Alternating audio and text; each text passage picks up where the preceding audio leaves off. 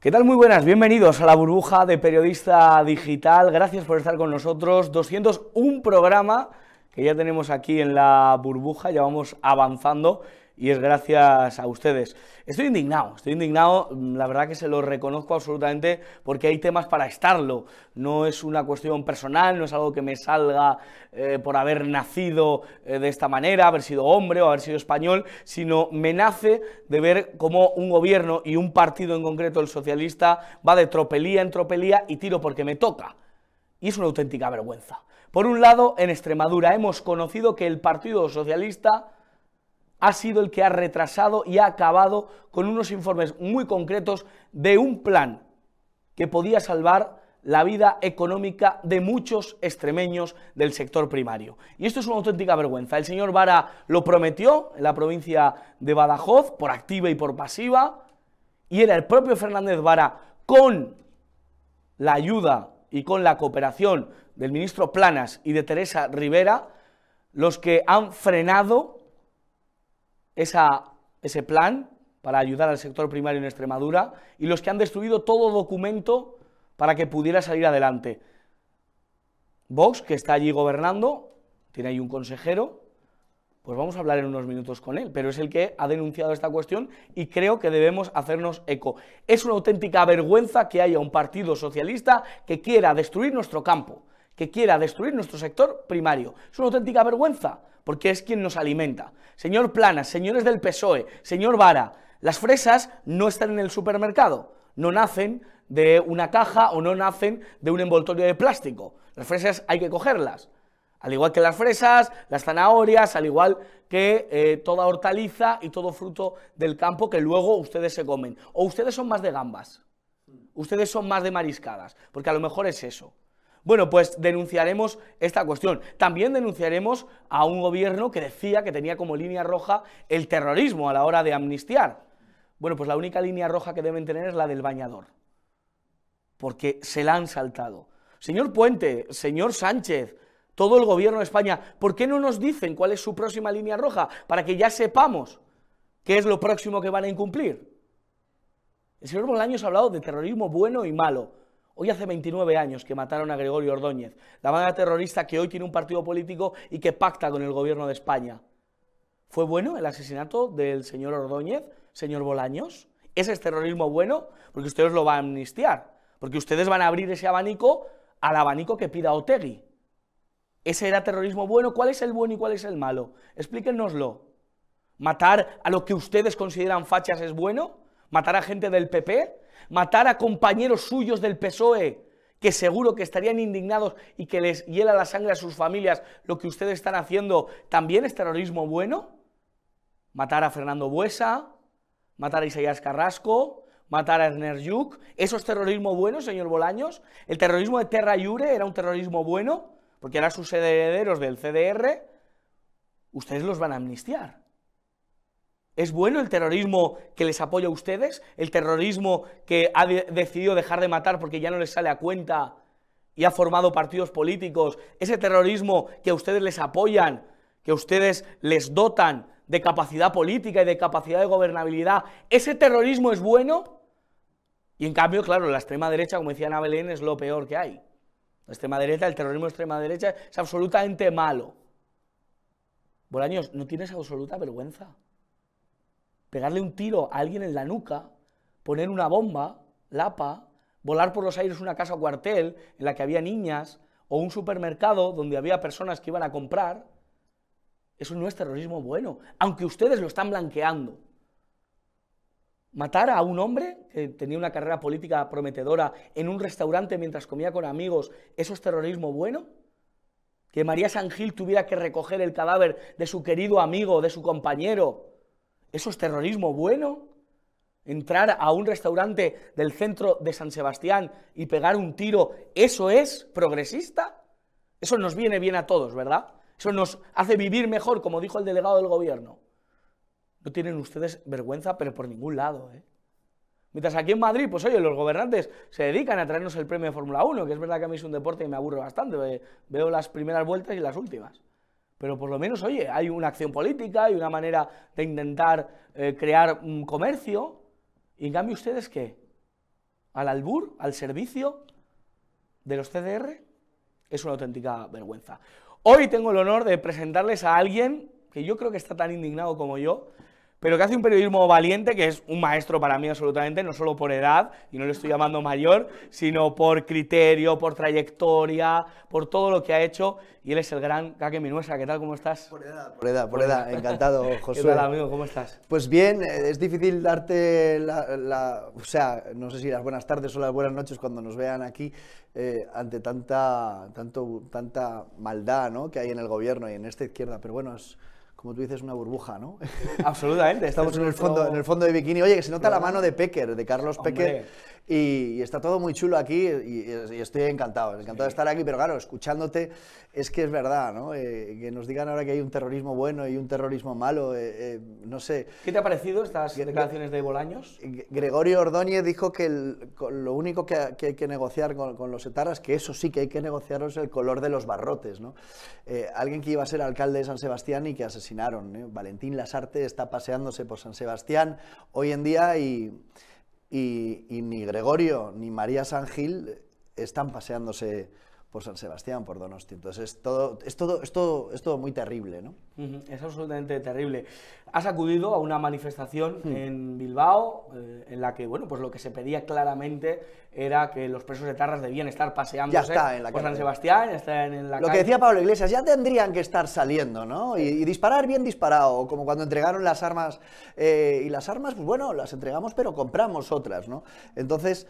Eh, yo creo que es un, tiempo muy loco en el que nosotros tenemos que poner el espejo para que ellos solo se reflejen, ¿no? Hacer denuncia social diciéndoles, oiga, eh, aquí no habla nadie de, los, de las víctimas de ETA. Que, que Otegui tenga que usar un derbi vasco, que la gente iba con la camiseta y del Athletic y de la Real, para llenar gente también muestra su debilidad. Que lo haga justo antes del partido para que, bueno, se confunda las aficiones que vienen de todos los pueblos del País Vasco para que parezca que hay más gente en su manifestación. Es terrible el, retrato de esa sociedad perdida, de esa sociedad cobarde y de los que todavía apoyan a los que creen los más jóvenes son sus ídolos, ¿no? Y claro, cuando te acercas eh, incluso a la entrevista de Jordi Évole que le hace a Josu, te das cuenta que el tío no da para más, ¿no? Cuando te acercas al carnicero de Mondragón o a cualquier terrorista de estos, te das cuenta de que era el tonto del pueblo, al que le daban un arma y le decían, ¿quieres matar? Eh? Por la patria vasca. Y es que no hay, no hay, no hay, más tutía en esta gente, no, no, no tienen cerebro, no tienen formación. Y, y lo peor es la justificación. Pero claro, los que eran unos locos y nos parecían a todos unos extremistas y cuando tenías muy claro lo que era el bien y lo que era el mal, ahora llegan estos y por siete votos son capaces de cambiarlo todo, pues es terrible y aquí estamos para denunciarlo. Claro. Cuando hablas con ese tipo de personas mm. en la manifestación, que son españoles, que votan, eh, ¿qué sientes? ¿Lástima por ellos? Eh, ¿Sientes un dolor tremendo? ¿Que algo hemos estado haciendo mal? ¿Qué, es lo que sientes? Eso lo siento un poco después, ¿no? Pero cuando estoy ahí, bueno, tú sabes lo que es estar en la calle, Josué, es, es curiosidad. Oiga, ¿qué piden ustedes? Y entonces, claro, ¿cómo que qué pedimos? Muchos decían, no sé, a mí me han traído aquí. ¿Y usted ha venido por el fútbol o por el, por el derby? Y se ponía lo de Sare, ¿no? son las iniciaciones de la asociación esta de, de, familiares de tarras y asesinos, ¿no? Extorsionadores. Eh, hablamos de los mil muertos, hablamos de los miles de heridos a los que cada día se levantan eh, o porque le falta un brazo, una pierna o porque no pueden caminar, ¿no? Entonces, eh, cuando estás ahí, yo ahí lo que siento es curiosidad Vamos a intentar explicar en el resto de España esta locura. Entonces, cuando ellos van ahí y dicen, Caque, que estabas al lado de una comisaría, cobarde, que había eh, gente de la chancha y, tuvieron que protegerte. Claro, eso es lo terrible. Eso es terrible. Y, me estáis echando en cara que lo quieren, me lo quieren arguir como, como cobardía. A mí, a, mí, da igual. Pero cuando ves que solo ese tuit en OK Diario lo, lo, han visto un millón de personas, cuando sales y ves en el resto de España que estamos haciendo nuestro trabajo y estamos mostrando que estos son los socios preferentes de Sánchez, pues dices, bueno, estamos poniendo nuestra amiguita de pan, ¿no? Entonces estamos haciendo nuestro trabajo. El sentimiento ahí, bueno, tú sabes, ¿no? Hay un sentimiento doble, ¿no? dices, ostras, qué bien lo que acabamos de contar, pero qué triste, ¿no? O sea, que España se nos está quedando, ¿no? Estamos dejando a nuestros hijos eh, esto, quiero decir, mm. eh, a tus hijos les explicas que esto era el bien y que esto estaba mal, que hay un terrorismo bueno. Es, es todo muy loco, hay un terrorismo bueno. Josué. Pues no, no, no, no lo hay y sobre todo el que hemos vivido en, en, España, que ha sido absolutamente duro. Nosotros cada lunes tenemos una sección en la que recordamos todas las víctimas, como si un calendario de un santoral se tratase, recordamos las víctimas que esa semana fueron asesinadas y de verdad que es, que es tremendo. En esa manifestación había una actriz eh, de la Casa de Papel, que todo, bueno, no todos, pero una gran, inmensa mayoría de la cultura se está solidarizando con ella.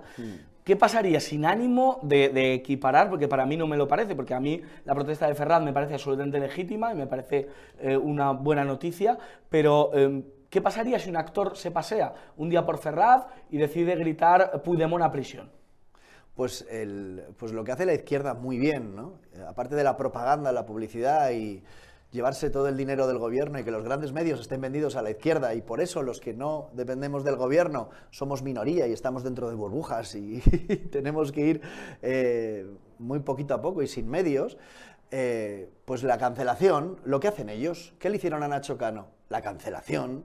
En cuanto alguien se sale del redil y no dice lo que tiene que decir según eh, la izquierda woke, según la izquierda woke, pues le cancelan. Entonces, pues ahora de repente resulta que la izquierda Berchale presumía de hacerse fotos con un BMW y ahora el BMW es una mierda. Entonces, o es una mierda cuando te patrocinan o es una mierda cuando no te patrocinan. Y entonces que Iberia son fascistas, a lo mejor es que esta izquierda estaba viviendo muy bien de, la cosa pública y no están acostumbrados a que se les devuelva con su propia medicina.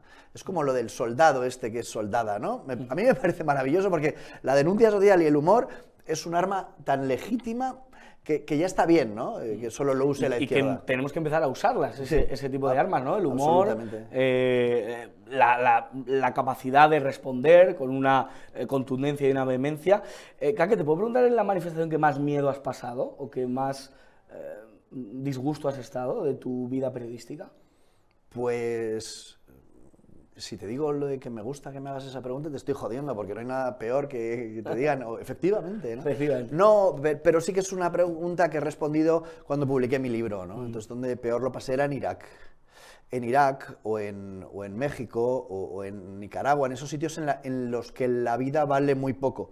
Estos te pueden matar, te pueden matar pero no están matando. O sea, a mí me han amenazado a mí, a mi familia, eh, he tenido situaciones en Cataluña o, en, el País Vasco muy, muy terribles, pero sí que es verdad que donde he visto muertos es en Irak, donde he visto eh, cosas que hacen muy feas es en México o en Nicaragua. Entonces, ahí sí que hay momentos que dices, ya se acabó, ¿no? Yo recuerdo en una cena que estábamos en Irak con unos soldados que si eran pesmergas, que si los habían abandonado los pesmergas, y entonces estabas con otra parte que no sabías quién era, y estaba un soldado español, que yo le preguntaba, ¿qué haces tú aquí, no? Y decía, mm, mm, pelear por los principios de, Occidente, porque todos los que van aquí van a Europa y van a ser en el futuro yihadistas.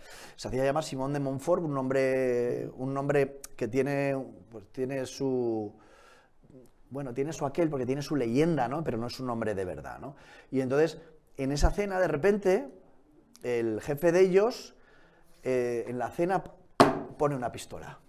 Y estábamos ahí cenando y eso que dices, ya está, se ha acabado, ya se ha acabado esto. Qué bonito ha sido. Eh. Que claro, hemos llegado hasta aquí, hemos pasado los checkpoints, eh, no sé cómo hemos llegado hasta aquí, que lo cuento en el libro, pero, pero dices, se ha acabado, ¿no? Y claro, se pone a hablar medio en inglés, medio explicarnos que esa pistola que él enseñaba era una pistola estadounidense y que el que al que le habían abatido con esa pistola iba con el uniforme del Daesh. Entonces decía que qué hace alguien del Daesh con una pistola que viene de los Estados Unidos y nos pretendía decir que ni todo es blanco ni todo es negro, ¿no? Y digo, bueno, pues me lo podías haber explicado de otra forma, porque en este momento yo pensaba que ya se había acabado todo, ¿no? Entonces, hay momentos eh, pero no hay que irse tan lejos, Josué, porque tú estuviste en la manifestación de Vallecas. Sí. Bueno, pues hay un momento en que se activa todo. O sea, eh, cuando nosotros llegamos, yo me acerqué y dije, ¿dónde están eh, los que están gritando? ¿no? Entonces, entonces estaba todo como calmado y me acerqué a un sitio donde estaban todos los guarros. Cuando digo los guarros, digo los guarros por olor, por, por, todo lo que representa, ¿no? Que son los que... y los amigos... Sí, nos tiraban piedras, pero, pero estaban justo en ese punto y todavía no se habían dado cuenta o no habían activado las piedras y todo lo que nos tiraron. Pero yo llegué ahí con el cámara y entonces había tres policías y de repente dijeron, es que nos cae tal. Entonces nos empezaron a rodear y los propios policías eran muy poquitos y entonces empezaron a dar marcha atrás y digo, ¿qué hacéis? entonces digo, ¿qué hacéis? Y yo doy marcha atrás con ellos, ¿no?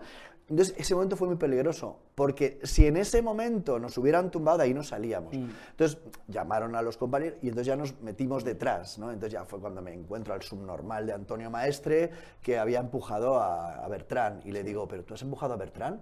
Y entonces se fue así, porque él es muy cobardica cuando, cuando no tiene su estrategia, ¿no? Y entonces...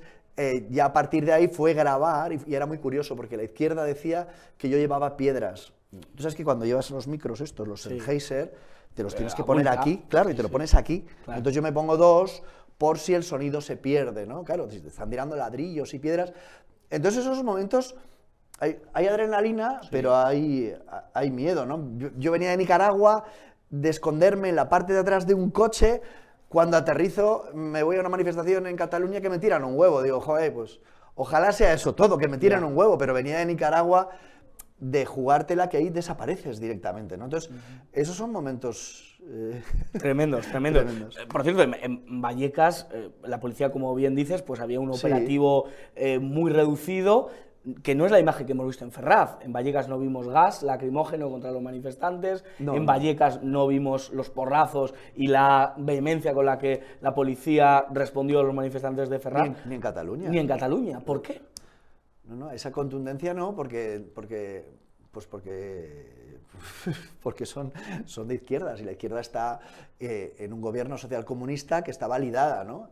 Eh, es verdad que cuando fueron los, los piolines, les llamaban, eh, no hicieron uso de la violencia, por más que haya cuatro vídeos por ahí circulando. no, se hicieron con las urnas. O sea, fue aquello terrible y hay vídeos de, realmente que dan mucho miedo y es verdad que la policía no podía, recibían órdenes de aguantar. ¿Y qué pasaba aquí, no? Gaseando a, los, a las señoras, ¿no? Es un poco terrible, ¿no? Pero bueno, nosotros tenemos que poner luz y ya los, los espectadores que saquen sus, sus conclusiones. ¿no? Has estado en Alcalá de Henares también, porque la verdad que, más allá de ser la ciudad de Cervantes, mm. ahora mismo hay un problema migratorio, de inmigración bastante fuerte, que incluso la alcaldesa del Partido Popular, Judith ha denunciado. ¿Qué, ¿Qué, es lo que has vivido allí en, en, Alcalá de Henares? Sí, sí, la ciudad patrimonio de la humanidad, la ciudad de Cervantes. Es curioso cómo la izquierda eh, dice que la inmigración no es un problema, pero casualmente se lo da a los ayuntamientos donde gobierna el Partido Popular y Vox, ¿no? No se lo queda a ellos. ¿Eh? Exacto, no se los quedan ellos, porque claro, ¿cómo van a ir a sus mansiones si ellos, eh, no sé, habrá que llevarlos, ¿no? Como decía Rocío Monasterio, a casa de Ana Pastor, a la zarzuela, no, no, sé. Realmente nosotros, los medios de comunicación libres, lo que tenemos que, decir desde aquí al que, al que está en su casa viéndonos es que se informe. O sea, ¿cómo puede ser que haya eh, tanta gente opinando de Alcalá de Henares sin haber ido a Alcalá de Henares? Coño, que no está tan lejos. O sea, yo he estado en una tienda en la que han robado plumas o sea, plumas, que te pones un plumas, abrigos, a, a 300 euros y que ahora están expuestos con cadenas. Y claro, a mí me dice la chica, como me dice la que está al lado de la academia que sale, que no me lo pueden decir los medios de comunicación, pero yo puedo formarme y tener una opinión para decir, señores, 1.200 inmigrantes, cachas, fuertes, aburridos, sin, saber idiomas, son peligrosos por la calle. 1.200 que salen y que vuelven cuando quieren y que se están yendo con las maletas de tal forma que quedan 200, 300 eh, sitios más para que vengan más. O sea, es lo que se llama la trata hecha desde el gobierno, porque estás liberándolos y soltándolos por toda España, esparciéndolos para que parezca que no hay un problema hasta que seamos como Francia, ¿no? Entonces, yo lo que pediría a la gente es que que vayan al estanco, que vayan al bar, que pregunten a los padres. Entonces, nosotros lo que hemos hecho es eso. porque preguntar. A, esa estanquera, a esa mujer que tiene la tienda de abrigos, no les pregunto a qué partido vota, sino simplemente está denunciando una realidad. A lo mejor las anteriores elecciones votó al Partido Socialista, pero se está topando con, la realidad. Claro. que es muy dura cuando se produce esta problemática. Claro, no, no, y es muy duro vivir y convivir. Eh, con un lugar que no es en el que tú te has hipotecado por 40 años, que tu casa ya no vale eso. Claro. Entonces, el que pueda se va a ir y la solución es que vuelve a, ser un privilegiado el que tiene más dinero y se puede, se puede ir. Entonces, estas políticas, ya sean del PSOE o del propio Partido Popular, que, que- que me impide a mí venir aquí a esta entrevista en coche, porque mi coche es de, eh, es de pobres, ¿no? Entonces tengo que venir en moto. Puedes venir ahora en un Fórmula 1, eh, con, con el Gran Premio. Eso sí, o bueno, o si soy amigo de Florentino, puedo, puedo meterme en el parking que van a hacer para miles de, de ciudadanos que vengan desde fuera con sus coches que contaminen. Ahí sí, ahí sí. Entonces, entonces tenemos que denunciarlo esto, ya sea PP, PSOE, y tenemos que estar en el lado de las víctimas, ¿no? Hablabas al principio de, de- de los terroristas, y es que no nos ponemos en el lado de los que han sufrido y los que han dado la vida por nosotros. Es que es muy loco todo lo que estamos viviendo. Sí. Kake, sigues en tu lucha, sigues comprometido con la realidad en el periodismo, pero también pues haces tu show, eh, tienes Y nos una reímos. manera de reírnos, De los que quieren destruir España. Eso es, que hay que reírse. Sí, yo- eh, llevamos cuatro o cinco años, lo hemos hecho en el Teatro Rialto, en la sala Oh My Club, y volvemos el 14 de marzo, que es jueves. Qué bueno. Entonces, eh, es un show al que se ha subido eh, Hermano Mayor, ¿te acuerdas de Hermano Mayor? Que, claro. estuvo, que estuvo en el PP y en el gobierno. Sí, Aguado, ¿no? Pedro Aguado. A- Aguado. Pues no sé si porque vino al show o por qué, que, que se fue pronto, pero vino, vino al show. Eh, eh, ha venido Iván Espinosa a Los Monteros, Cristina Seguí, Dani Esteve ha subido al escenario con nosotros a hacer denuncia social y reírse. Hay momentos en los que nos tenemos que reír. Va a venir Infoblogger, que Ah. sabéis que luego tiene actuación con los Meconios el 16. Sí. Pero viene el día antes, o sea, el jueves con nosotros a la sala Oh My Club. Las entradas se sacan en la propia sala y con 200 personas eso está lleno. O sea, que yo lo digo, pues, invito a que, a que la gente se lo saque. Y luego, y luluego creo que están mimados los de periodista digital que tienen 10 entradas ahí en Ah, su... mira, mira, eso sí me gusta, eso sí me gusta ahí para, para que podamos entrar. Fíjate que hay una cosa, y, antes de que se vaya el tiempo, em, que, que creo que hay que decirla y repetirla una y mil veces. Eh, la, la forma que tienen de acabar con nosotros, las estrategias, lo, lo tengo yo muy estudiado. Yo te suelto la teoría Sí, sí. y tú dime si te vale. A ver, yo creo que pueden acabar con nosotros, uno, eh, metiéndonos miedo, ¿vale? El miedo es libre, el miedo es libre, Sí, sí. te amenazan a ti, tu familia te dice, oye, déjate, ponte a hacer reportajes de amapolas. Eso es. El miedo, ¿no? Que son Lo- rojas, pero menos peligrosas. pero bueno, los distintos tipos de amapolas a los que hay que hacerles un public reportaje, Josué. Y tienes que reciclarte y hacer un- problemas, eh, cosas más sociales, ¿eh? menos política. ¿eh? ¿Por qué te han metido miedo? ¿no? Pues el miedo es libre, ¿no? Entonces estamos viéndolo. Fíjate que hablaba yo con el padre de Joaquín Echeverría, que los amigos de Ignacio lo vieron y con lágrimas le decían a su padre lo que pasó, pero ellos no fueron y decían, lo sentimos, dicen, no, no, no pidáis perdón porque hoy estáis llorando vosotros y a lo mejor estaban llorando vuestras madres. Bueno, eso es la sintomatología de que eh, Joaquín Echeverría es una persona muy grande y que el proceso de canonización va bien para su hijo. ¿no? Entonces, el miedo. Luego eh, está... eh, ha- hay dos, dos- otros dos elementos con los que nos pueden acabar con nosotros. Lo digo porque hay mucha gente que está en el camino y dice, oye, yo me bajo, por- uno, por miedo, me puedo bajar por dinero. Claro, las grandes cadenas, Josué. Sí. Tú imagínate ahí, con ese pinga, en directo, en Mediaset, haciendo directos. A lo mejor no vas a hablar de los temas que quieres, ¿eh? Ya. Pero, Ahí estaríamos. dinero. Sí, sí. Dinero. Estamos perdiéndolo. Ahora ¿Qué mismo años tienes. Josué? Tú, Tengo 20. 25 cumplo esta semana. ¿Y no tienes casa? Y no tengo casa propia. ¿No tienes hipoteca? No, Pero bueno, en el, alquiler. en el programa conocemos a alguien. Josué, vente. Vale. ¿Eh? Rebeca, con lo guapa que es. E- Esa es la que ando detrás. De Rebeca es a la que ando detrás, pero es que yo qué sé. ¿Eh? No, no, Hay Rebeca, Rebeca, para que presenten Nacional. Entonces, el dinero. El dinero, eh, ¿quién le hace ascos al dinero? ¿no? Y piensa en el futuro y, y es muy duro esto de estar eh, haciendo denuncia social, que digo yo que es la base del periodismo, ¿no? Ponerle un espejo a los malos y hacer, y- e ir donde nadie va, y Claro. estas cosas, ¿no? Cada uno en, en su camino. Y dices tú, ¿algo relacionado con eso? Eh, dos cosas que nos pueden matar. El poder. Porque seguro que conoces que hay gente que está en esto por dinero o gente que necesita o quiere el carguito. Bueno, hay un montón de compañeros del Congreso que no se han solidarizado conmigo nunca, Hmm. que han pasado de trabajar en diferentes medios de izquierdas y han pasado al gabinete de Bolaños, al gabinete de Armengol, al gabinete de Oscar Puente, o sea, eso lo he vivido Hmm. El yo. poder. El poder, el claro. poder, el poder, el poder es muy goloso. Hay gente incluso. Esto siempre, el poder siempre lleva aparejado el dinero. Pero hay gente que le da igual el poder y dice por el dinero. Entonces el dinero y el poder como, como que están muy allí. Y luego, eh, una gran piedra en el camino con la que nos podemos encontrar es eh, podríamos hacer una parte que es el ego, la vanidad, los likes, y, y- y en, y en esto eh, es muy fácil caer, ¿no? Porque queremos ser protagonistas cuando tiene que ser la noticia y tal. Es muy complicado, ¿no? Porque aquí todos pecamos, ¿no? Entonces, eh, todos queremos que se vean nuestros vídeos y tal. Y, ¿Y por qué te he dicho esta mierda? Yo te- ah, pues porque me, me gustaba decirlo, me, me Sí. gusta decirlo, lo estoy, lo estoy ahí barruntando, que sé Sí. que en mi próximo libro hablaré de, de- Ah, de ello y, y lo quería contar. Entonces, si no tienes miedo, si te da igual el poder, si te da igual el dinero, porque tú lo único que necesitas es comer, eh, pagar tu alquiler y el día que tengas una familia, pues que vaya a un colegio público y que tu hija s- o tu niño se eduque. Y, y al ego lo matas cada día, pues puede ser una feliz y hacer denuncia social. Entonces, nosotros somos muy felices haciendo denuncia social y luego parando y dicen, no, que es que tú tienes que hacer reportajes en la calle, no puedes subirte a un escenario a reírte. No, no, no, al contrario. Es que Josué hace muy buenas preguntas en el Congreso, pero ¿qué hace cantando?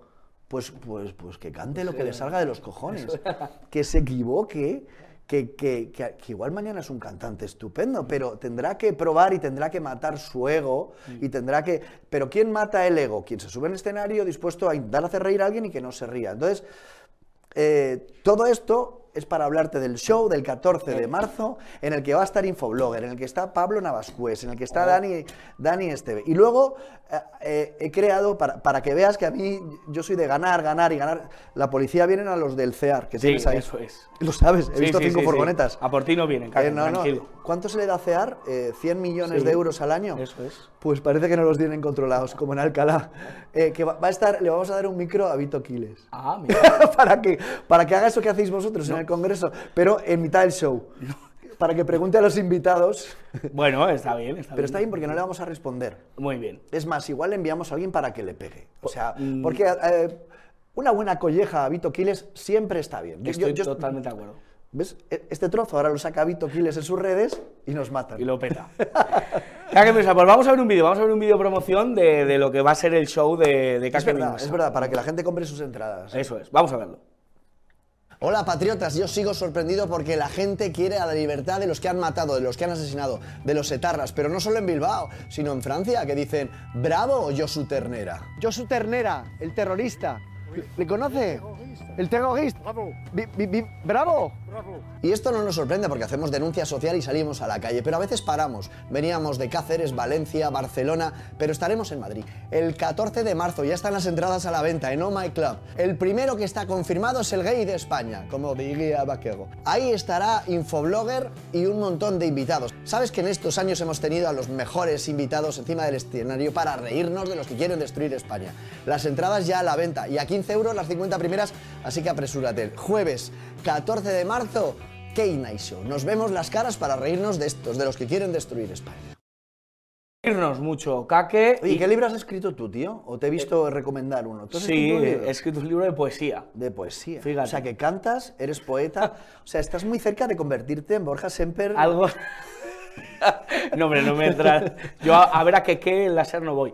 Pero, pero sí, sí, ni aun bajándote la luna se llama. Te tengo que regalar uno, Kake. Por favor, hace- mira, si vienes al show, Venga. yo te regalo un libro, tú me regalas Eso un es. libro. Y como decían en Pulp Fiction, vamos a dejar de comernos las Kake, eh, que la gente no diga bravo ante un terrorista, ¿no? No, es terrible. Lo que la gente debe saber es que hasta 1983, en los años 80 mataban cada tres días, ¿vale? Hasta 1983 los etarras eran considerados refugiados políticos en Francia. Y Josu, Josu Tecnega, ¿eh? No le gusta que le llamen ternera. Eh, no, no, bueno, eh, ¿y a Évole cómo le llamamos después de esto? Oye, ¿cómo está eso de que le den 70.000 euros por un, por un documental, el gobierno, el de Josu Ternera? Está más grandote, Évole. Eh, sí, sí, Se ha sí, puesto sí. más grandote. Sí, sí, sí, sí, es la edad. Es edad. Kake, pues muchísimas gracias, de verdad, por estar en la burbuja de periodista y tal. Te quiere mucho la gente aquí en, en Periodista, ¿eh? Sí, he visto que en los comentarios me cuesta una pasta, ¿eh? El meter a bots y que hablen bien de mí. No, no, no, son gente que nos ve diariamente y que le gusta Kake. Pues si te parece, eh, nos despedimos.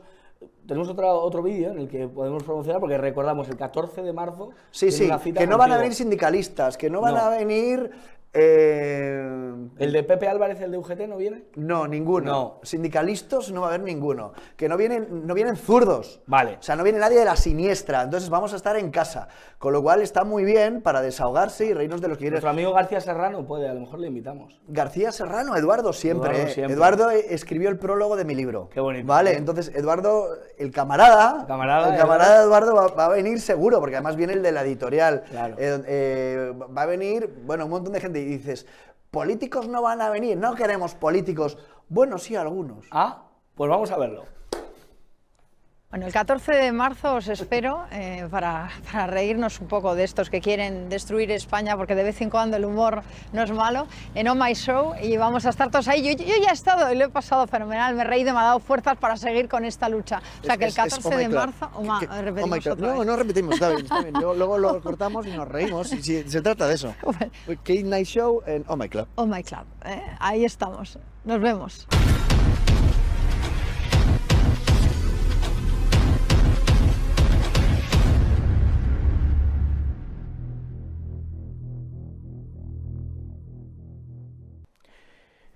Y después de tener al bueno de Kake Minuesa, que ha estado ahí dando caña y tenemos que ir a ver su show el día 14 de marzo, pues vamos a hablar de un tema importante con el que arrancábamos este programa. Nos vamos hasta Extremadura porque allí el consejero de gestión forestal, el consejero de Vox del gobierno de la Junta de Extremadura, denuncia que el señor Vara ha mentido, que la administración del Partido Socialista mintió y ha dejado a los extremeños sin un plan que iba a beneficiar al sector primario. Eh, estamos hablando ni más ni menos que con el señor Ignacio Higuero. Don Ignacio, ¿qué tal? ¿Cómo está usted? Muy bien, buenas tardes. Muchísimas gracias por llamar. Gracias a usted. Explíquenos qué es lo que ha sucedido exactamente, cómo se han enterado ustedes de la destrucción de esos documentos que acreditaban que ese plan se tenía que llevar adelante y si ha dado alguna explicación el señor Fernández Vara o alguien del PSOE. Pues mira, te cuento, nosotros llegamos al gobierno en... después de las elecciones, eh, yo tomo posesión como director general en, agosto eh, y como consejero en octubre. El gran objetivo de, de este gobierno y del gobierno anterior era Tierra de Barros, que era la mayor obra de infraestructura de regadío en Extremadura en muchísimos años. Eran 15.000 hectáreas que se iban a transformar de secano a regadío. Empezamos a mover papeles, a buscar papeles y no aparecían papeles, no teníamos información, el proceso era lentísimo. El antiguo gobierno prometía y prometió a los extremeños antes de las elecciones que las obras eh, se iban a licitar durante el 2023, que el proyecto era magnífico y que iba a ser eh, un boom económico para Tierra Barros, como todos los extremeños y sobre todo los regantes de Tierra Barros creían. Eh, según va transcurriendo el tiempo, nos empiezan a llegar cosas raras, sentimos cosas raras eh, y la gota que colma el vaso es el 30 de noviembre, tenemos una reunión con la Comisión Europea donde eh, la Comisión nos pide que ejecutemos el plan B que había prometido Guillermo Fernández Vara. Nosotros no dábamos crédito a un plan B porque no hay plan B, no tenemos existencia de un plan B. Eh, desde la comisión se nos volvió a insistir sobre el plan B y decimos que desde la Junta de Extremadura el único plan era el plan A, que era Tierra de Barros.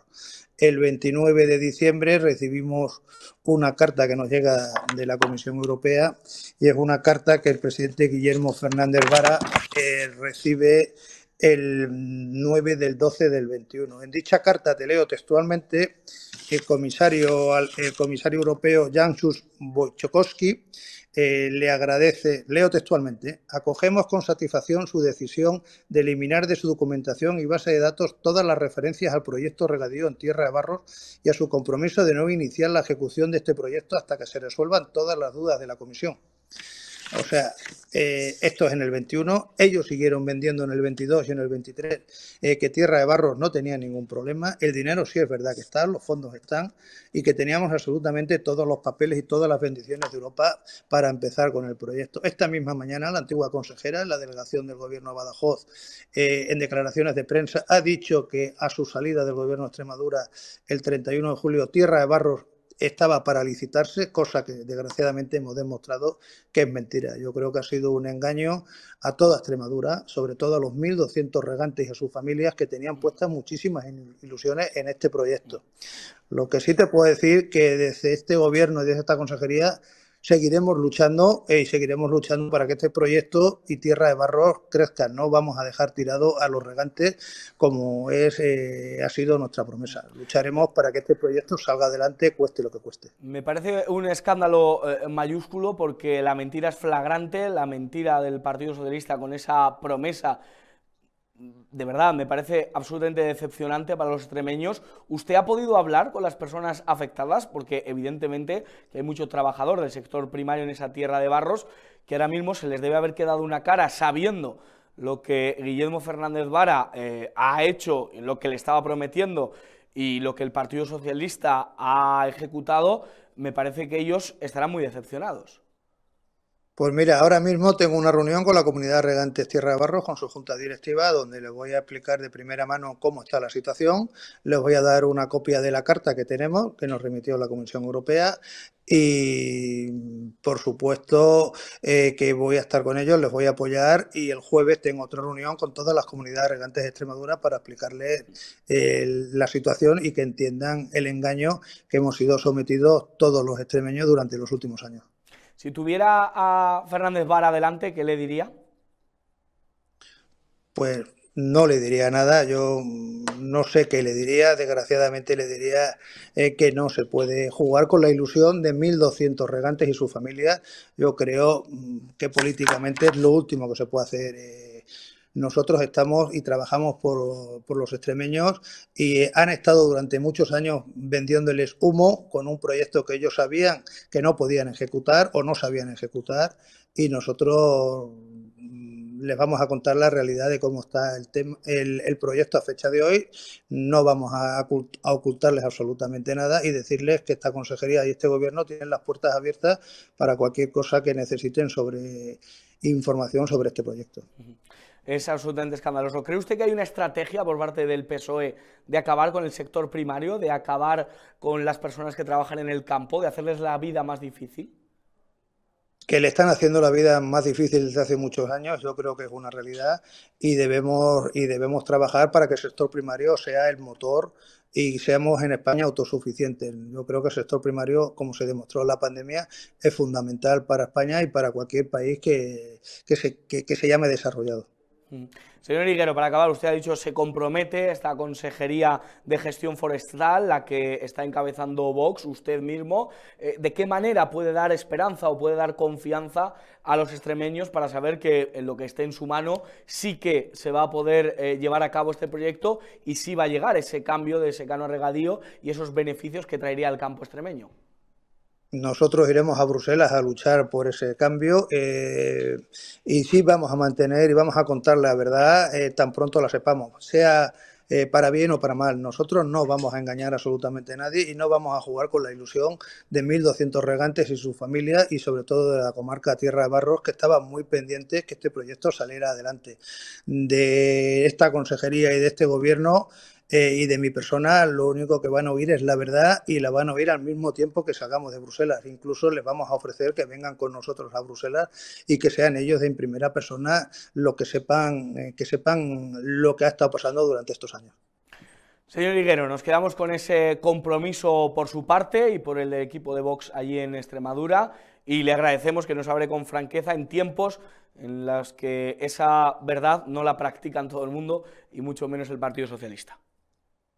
Pues muchísimas gracias a vosotros y me tenéis a vuestra entera disposición y nosotros seguiremos trabajando por el bien de Extremadura y por el bien de España. Gracias, señor Higuero, consejero forestal de la Junta de Extremadura. Muchísimas gracias. Muchas gracias a vosotros. Gracias.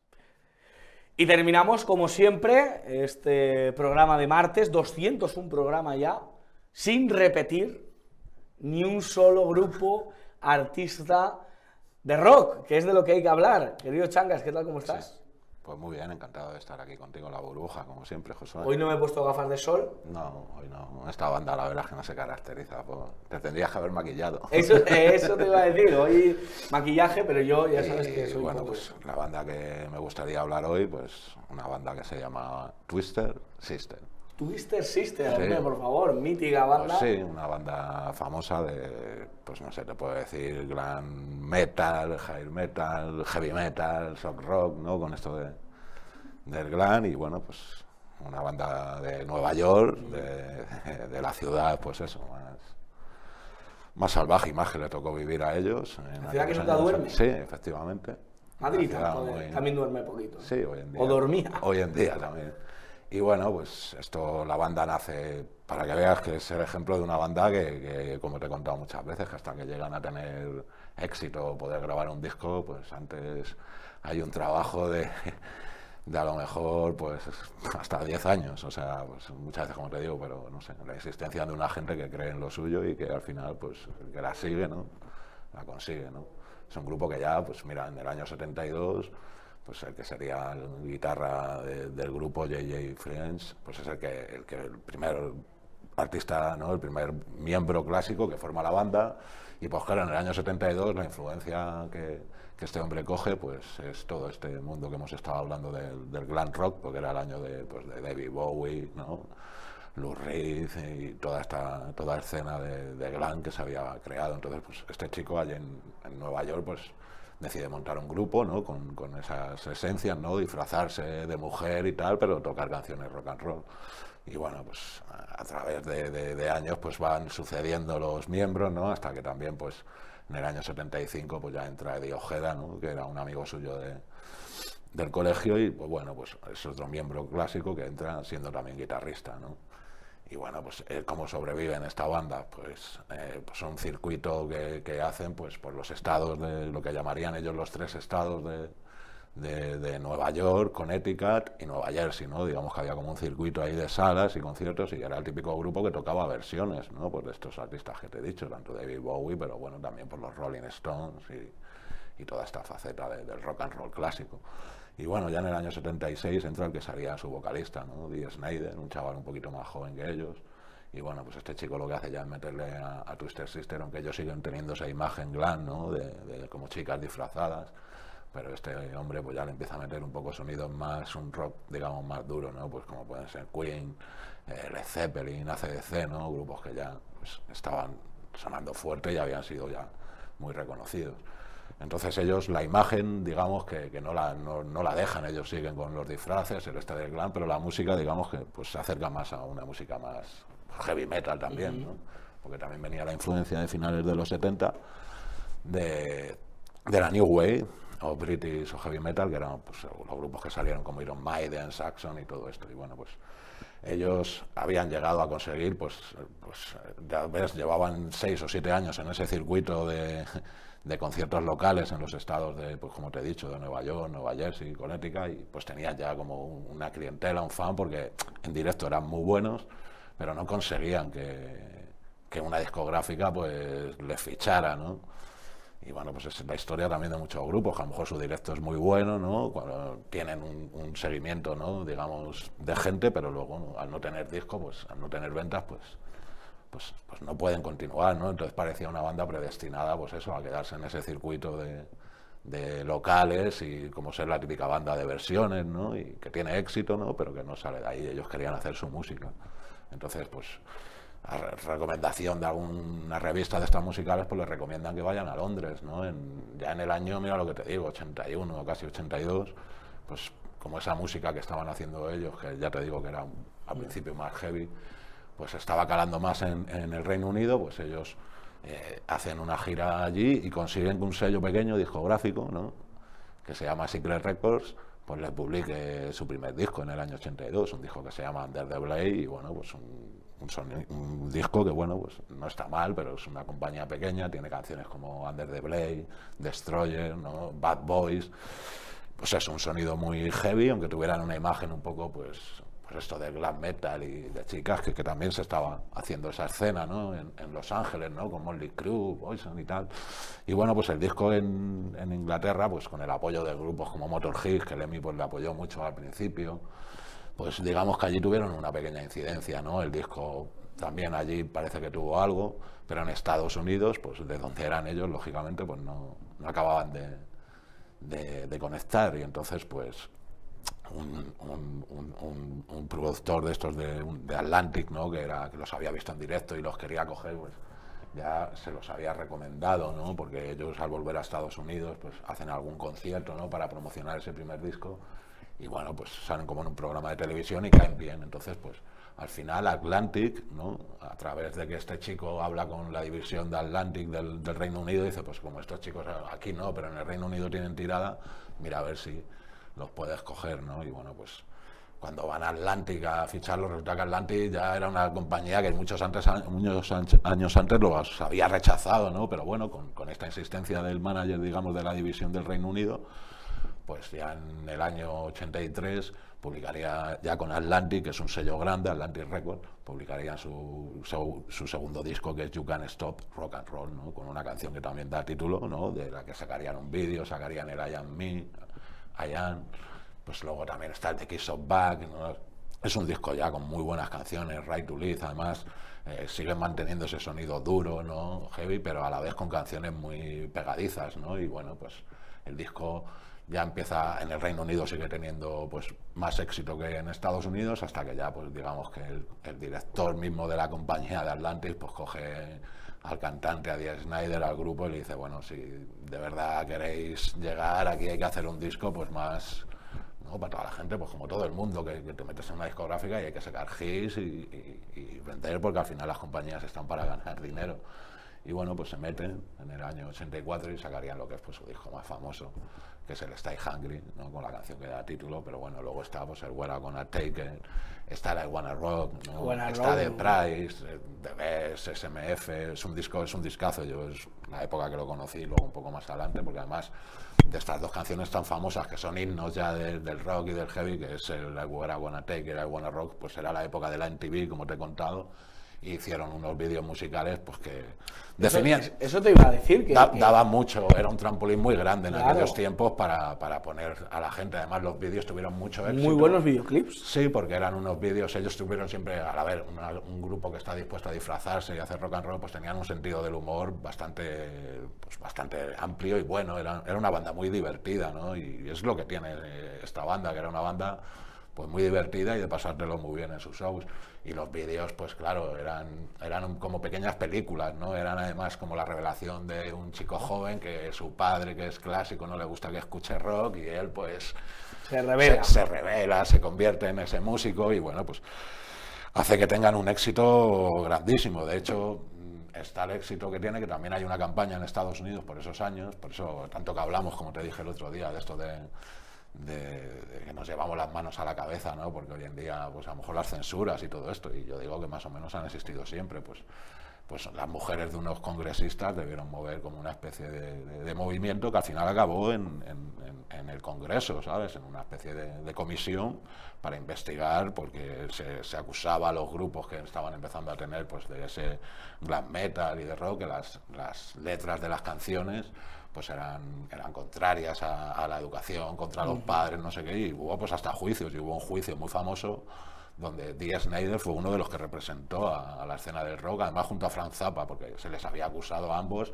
de que en algunos temas incitaban a la violencia, a ciertas cosas que, que bueno, que al final este, este hombre fue al Congreso y aunque fue con sus melenas y sus pintas y sus jeans, les dio una lección eh, hablando de que la música no era nada y que los que estaban mal de la cabeza eran ellos. De hecho, luego al final la comisión no les pudieron hacer nada. Lo único que, que consiguieron es que en las portadas de los discos pusieran como un símbolo amarillo que ponía pues letras explícitas, eh, parental advisory, como advertencia a los padres, letras explícitas. Pero eso al final lo que consiguió fue lo contrario. Que más gente comprara el disco, más Efectivamente, chavales. más chavales para revelarse lo compraran.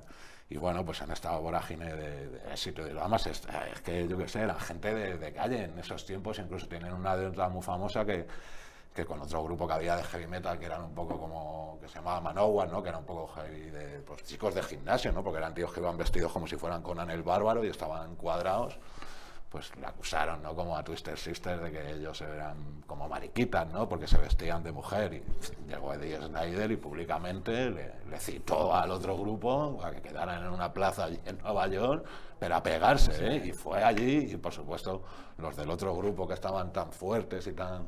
Como dicen No nosotros, no, no fueron, es que no fueron. Ah, no, ni se presentaron. ¿Sabes? Porque la otra gente, aunque fueran, pues eso, de mujeres, no sé qué, se habían criado en los barrios, en Nueva York, a mediados de los 70, de las ciudades más peligrosas que había en el mundo, y, y como diciendo, nosotros, aunque nos vistamos así, si tenemos que que ir al jaleo, vamos, y aquí qué pasa, que después de tener tanto éxito, además esta canción, que, que salió hasta en películas, el Gonna Take y todo eso, pues digamos que ellos se quedan en un impasse que sacan un disco en el 85 rápidamente, que es el Come On and Play, y, y no tiene éxito, porque digamos que les pasa varias cosas. Tienen el disco ya suavizan mucho el sonido, porque la onda que, que venía, digamos, en el heavy se estaba suavizando, como te he dicho el otro día, todas estas cosas como Bon Jovi, y ya los, los fans suyos, pues no aceptan tanto ese disco, ¿no? Un disco que viene con canciones como Cannon on Play, Lidero da Park, y tenían un single que se llamaba mm, Be Cruel to Just Cool, que salía en el vídeo Alice Cooper, pero como esa canción, pues la letra, según esto, era ofensiva, pues en el MTV lo censuraron, y entonces pues eso hizo que al final el disco no tuviera apenas promoción y la casa pues casi dejara de apostar. Entonces, además, siempre contaba el cantante que, claro, que ellos al haber llegado al éxito, ¿no? después de una banda que mira lo que llevaba ya, a lo mejor 13, 14 años hasta llegar al éxito, pues que como cuando llegaron y se convirtió en millonario, ¿no? Pues que ya no sabía cantar sobre los temas de la gente de Claro. la calle y se quedó ahí pues un poco descolocado. Entonces ahí no tienen, no tienen éxito y ya pues qué pasa, que, que ya en el siguiente dijo pues Díaz Snyder quiere como sacar un disco en solitario que se llama Lozis for Sucker en el año 87 me parece y, incluso coge otros músicos, la compañía le obliga, le obliga a decir que te saco el disco, pero tiene que ser con el nombre del grupo, ¿sabes? Aunque no estuvieran los otros, lo hace. El grupo, pues bueno, aunque no salen esos músicos, salen en un videoclip y hacen una pequeña gira, pero eh, Dee Snyder pues coge y deja la banda, el cantante. Y claro, esto a los otros integrantes les sentó muy mal, porque claro, es que tú mira todo lo que les había costado y este hombre, pues de la noche a la mañana decide dejarlo. Y bueno, pues además luego él cuenta además muchas de sus experiencias que fue duro pasar de ese mundo a llegar hasta que casi se tuvo que poner a trabajar de repartidor. ¿sabes? Madre mía, o sea, después de todo el éxito. Después de todo el éxito.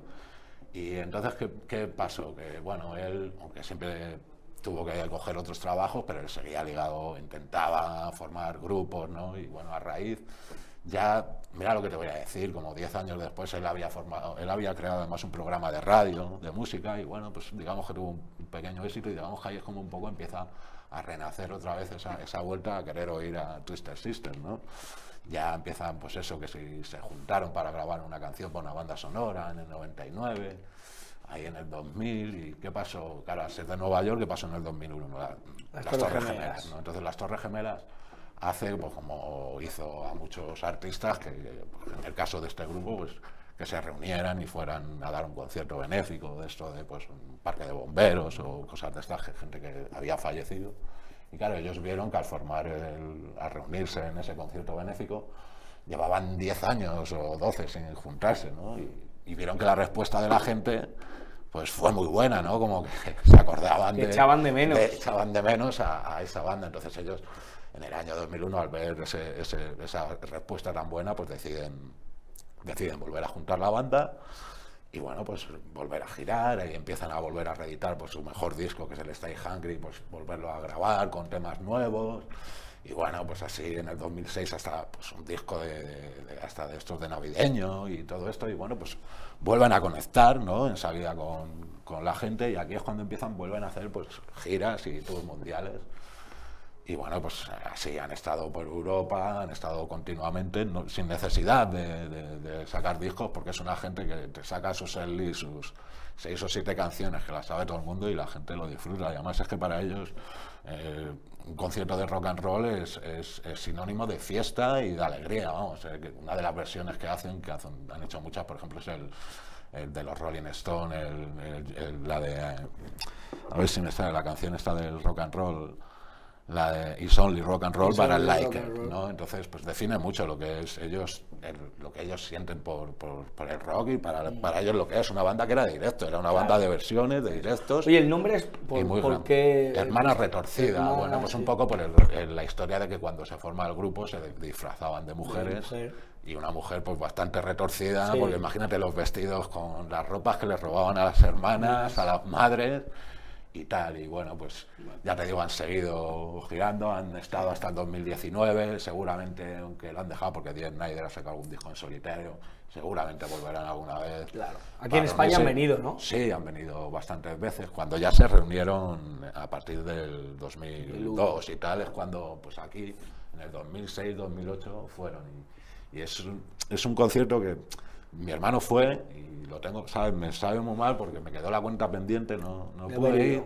Y mi hermano me contó que el concierto que dieron aquí fue muy bonito porque como todo el mundo era una vuelta a esa, a esa música que habían oído cuando éramos jóvenes, porque yo esta música la oí con ca- 12 años, pues que todo el mundo cantaba las canciones y todo el rollo, y que fue una fiesta, de los- según mi hermano, Can- de, de los mejores. Cantaron aquello de huevos con aceite. Claro, es lo que te voy a contar. De, al final, la anécdota más bonita y graciosa, que además define al grupo para que veas eh, eh, la humildad y el sentido del humor que tienen y han tenido siempre. Pues yo me acuerdo que cuando tenía estos 13 o 14 años, y a mí me gustaban todos estos grupos de heavy, ¿no? Pues que eran Iron Mike, CC, todo esto, pues también estaba Twister Sister y, claro, eran muy famosos por el videoclip del We're Gonna Take, estas canciones que eran muy famosas. Entonces yo me acuerdo que como chavales, eh, con 13 o 14 años, cuando escuchábamos esas canciones, pues te lo digo, esto era algo a nivel local de España. Yo creo que eso fue algo que verdaderamente mm, nació aquí en España, lo que pasa que luego también se, extrapoló al mundo hispanoparlante, ¿no? A, a lo que es los países sudamericanos. Pero yo creo que la idea de eso de- del huevo con aceite nació aquí porque yo me acuerdo que se ponía la canción y pues para modo de risa, pues cuando nos poníamos a cantar el estribillo empezábamos huevos con aceite y jamón. Entonces lo que parecía una coña, ¿no? De cuando éramos pequeñitos, pues esto, esto- estoy hablando en el año 88, pues cuando ellos se volvieron a reunir en el año 2006, 2007, pues vinieron a España, ¿no? Y creo que de las primeras veces, pues no lo sé exactamente, pero fue una especie de festival en Zaragoza o algo, y, aquí en Madrid o donde fuera, y bueno, pues cuando, cuando llegó a tocar la canción, ¿no? pues eh, la gente, es una canción, es la típica canción de votar y saltar, es muy, muy, muy efusiva, y la gente empezó a cantar el estribillo, ¿no? Entonces el cantante, a ser pues totalmente angloparlante, como es de- en Nueva York, pues se quedó un poco sorprendido al principio como diciendo, ¿estos qué cantan? ¿no? Además creo que hay una imagen de esas que sí estará grabado en el YouTube. ¿eh? Entonces él se queda como diciendo, ¿qué están cantando estos tíos? ¿no? Y en vez de coger y a lo mejor cabrearse o ofenderse porque están a lo mejor pues eso Burlándose riéndose de, él y tal él le pregunta a uno de los guitarristas me parece no sé si es a Animal Mendoza o a Eddie Ojeda porque aunque eran de Nueva York tenían ascendencia latina entonces uno de, de mexicana y entonces pues le pregunta y, y le dice como diciendo que están cantando, ¿no? Entonces este, este guitarrista no le dice, pues mira, están cantando huevos con aceite y jamón. Y es muy gracioso porque, ¿cómo te diría, Josué? Coge el cantante y al oír eso, coge, va al público y huevos con aceite y todos, ¡ah! claro, como diciendo, lo está diciendo, Sí, ¿eh? sí, sí, sí. Y huevos con aceite y empieza el huevos con con y lo canta él así. Jo, qué bueno, ¿eh? Y a raíz de ahí, cada vez que ha ido, ha venido a España o ha ido a tocó en país- Colombia, en Venezuela. Chile, Colombia tal, la versión, cuando la canta, la canta diciendo huevos con aceite y jamón. Lo que pasa que creo que en, en Latinoamérica hicieron su versión que era huevos con aceite y limón. Ah, bueno. Pero yo te puedo asegurar que el auténtico Es el jamón. español el que hicimos y es el huevo. Es los huevos rotos famosos. Y pues es lo que te digo, para que veas lo divertido, mucho, ¿eh? de- lo divertido, lo simpático. Y lo que quiera España también, o lo que quiere- De esta, de esta banda que, desde luego, pues es un para, ejemplo. para acabar rápidamente, un tema, aparte del Claro. con aceite. Hombre, a mí mm, el disco anterior, que es el You Can Rock and Roll, en el disco este tan famoso, Stay Hungry, está The Kids of Back, que los chicos están de vuelta, que es una canción que siempre me ha encantado. Y el Stay Hungry, la que da título también, es Pues la dejamos con el Changas, muchísimas gracias. Sigue trayéndonos rock, 200 programas más y 400 y 1000. sí, tranquilo que, que grupos hay. Muchísimas gracias. Y acabamos este programa de la burbuja dándoles las gracias a ustedes, dándoles las gracias a todo el equipo técnico, a Marta, la jefa, a Izan, a Pecker, a todos los que lo hacen posible. Hoy Pecker se ha ido a descansar, que hace, hace bien. Y nosotros volvemos mañana, ¿eh? Mañana estén muy atentos a la burbuja porque estaremos nosotros atentos a ustedes. Que no se lo cuenten porque ya se lo contamos nosotros. Alejen a los niños del televisor y aléjenles de este nefasto gobierno. Que Dios les bendiga, no teman, sean libres.